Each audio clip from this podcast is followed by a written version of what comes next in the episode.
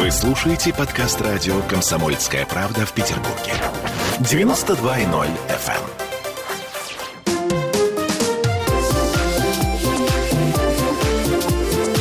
эм. Открытая студия. А мы продолжаем наши разговоры в рамках экологии большого города. Это такой большой экологический форум. И сейчас напротив меня Анна Уфимцева, замдиректора по экопросвещению и экотуризму Нижнесвирского заповедника. Анна, здравствуйте. Здравствуйте. Слушайте, ну вообще Нижнесвирский заповедник звучит таинственно, маняще и прекрасно, но экопросвещение и экотуризм немножко напрягает, потому что понятия незнакомые. Говорите, о чем это? Значит, ситуация такая. То, что заповедник – это территория закрытая и э, направлена на то, чтобы защитить природу, никого на нее не пустить, это было всем понятно давно, еще с советских времен.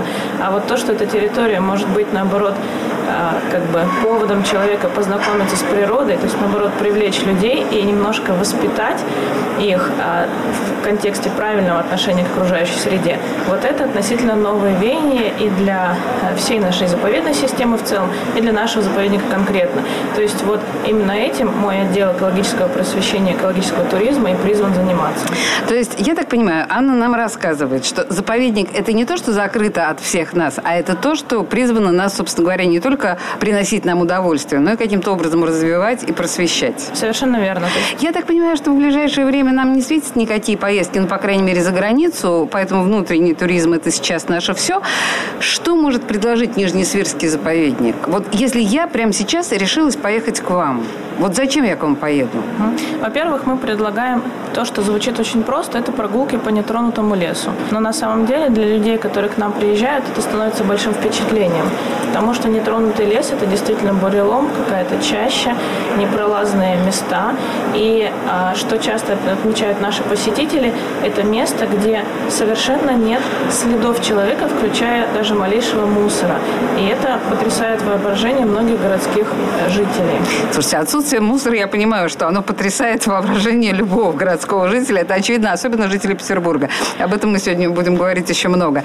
Но бурелом э, нужно иметь определенную физическую подготовку, чтобы пробираться через это все. Или у вас есть сопровождающие? Мы об этом позаботились. Во-первых, каждая группа сопровождается обязательно государственным инспектором в области охраны окружающей среды. А во-вторых, сама группа идет по подготовленной дороге. То есть это все-таки лесная дорога. Ох, ну а слава вот, богу. Да, а вот шаг вправо, шаг влево, там действительно нетронутый напоченный покров, нетронутые какие-то буреломы. И вот это уже мы просто наблюдаем, но в них непосредственно не лезем.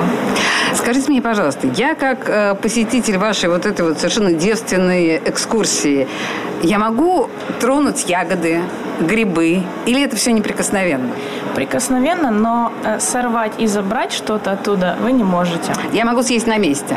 Нет, съесть вы на месте тоже не можете. Вы можете потрогать, сфотографировать, но не нарушить положение этой ягодки, растения или гриба в экосистеме. Ничего себе!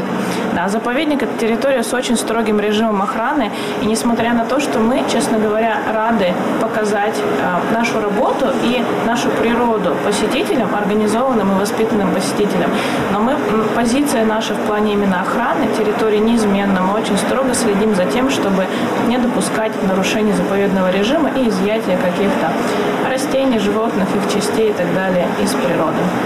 Ох, я представляю себе какое-то испытание, какое-то искушение, когда реально вот эти вот налившиеся свежие ягоды, причем наверняка, если туда люди-то не ходят, там же их много, и грибов наверняка там много, и там целое вот это вот раздолье.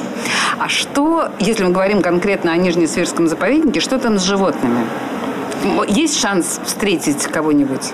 Э, шанс встретить есть, но тут складывается интересная ситуация, что поскольку людей на нашей территории немного, мы регулируем количество посетителей, то животные к ним относительно не привыкли.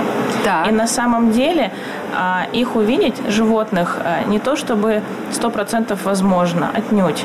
Но мы с вами очень часто будем видеть на экскурсии их следы, причем совершенно свежие. То есть, наверное, перед нашей группой, допустим, лось или медведь, свернули в чащу и отошли от дороги, чтобы нашу группу пропустить и не попасться ей на глаза. Так, это, значит, во-первых, мы увидим лосиные или медвежьи какашки. А, э, подождите, медведи у вас тоже там водятся? Да, медведи у нас достаточно, а... и вообще в Ленинградской области их весьма много. А кто Что еще? Лоси, кабаны, волки, рыси, лисицы, зайцы. А, кроме, стесняюсь сказать, помета, какие еще мы можем увидеть следы диких животных? А, собственно, следы. Они отпечатываются рядом с нашими с вами следами от сапог или ботинок на лесной дороге. То есть для меня, как для городского жителя, по большому счету, это какой-то такой мультипликационный миф. Вот этот вот след зайчишки. А он прям действительно... Он прямо будет. След медведя будет гораздо чаще, чем след зайчишки. Вы сможете сравнить размер. Мы с вами сможем определить, взрослый или молодой медведь от нас ушел, или медведица с медвежатами.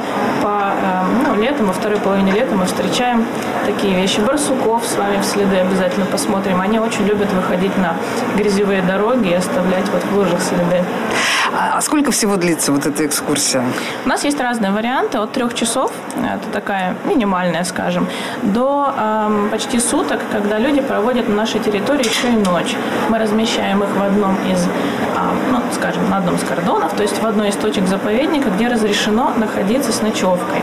Ого! Да, и э, вот это, это место у нас, это такое место притяжения именно познавательного туризма, потому что там находится Ладожская орнитологическая станция, и там посетители заповедника знакомятся с орнитологами, которые работают непосредственно в сердце заповедника.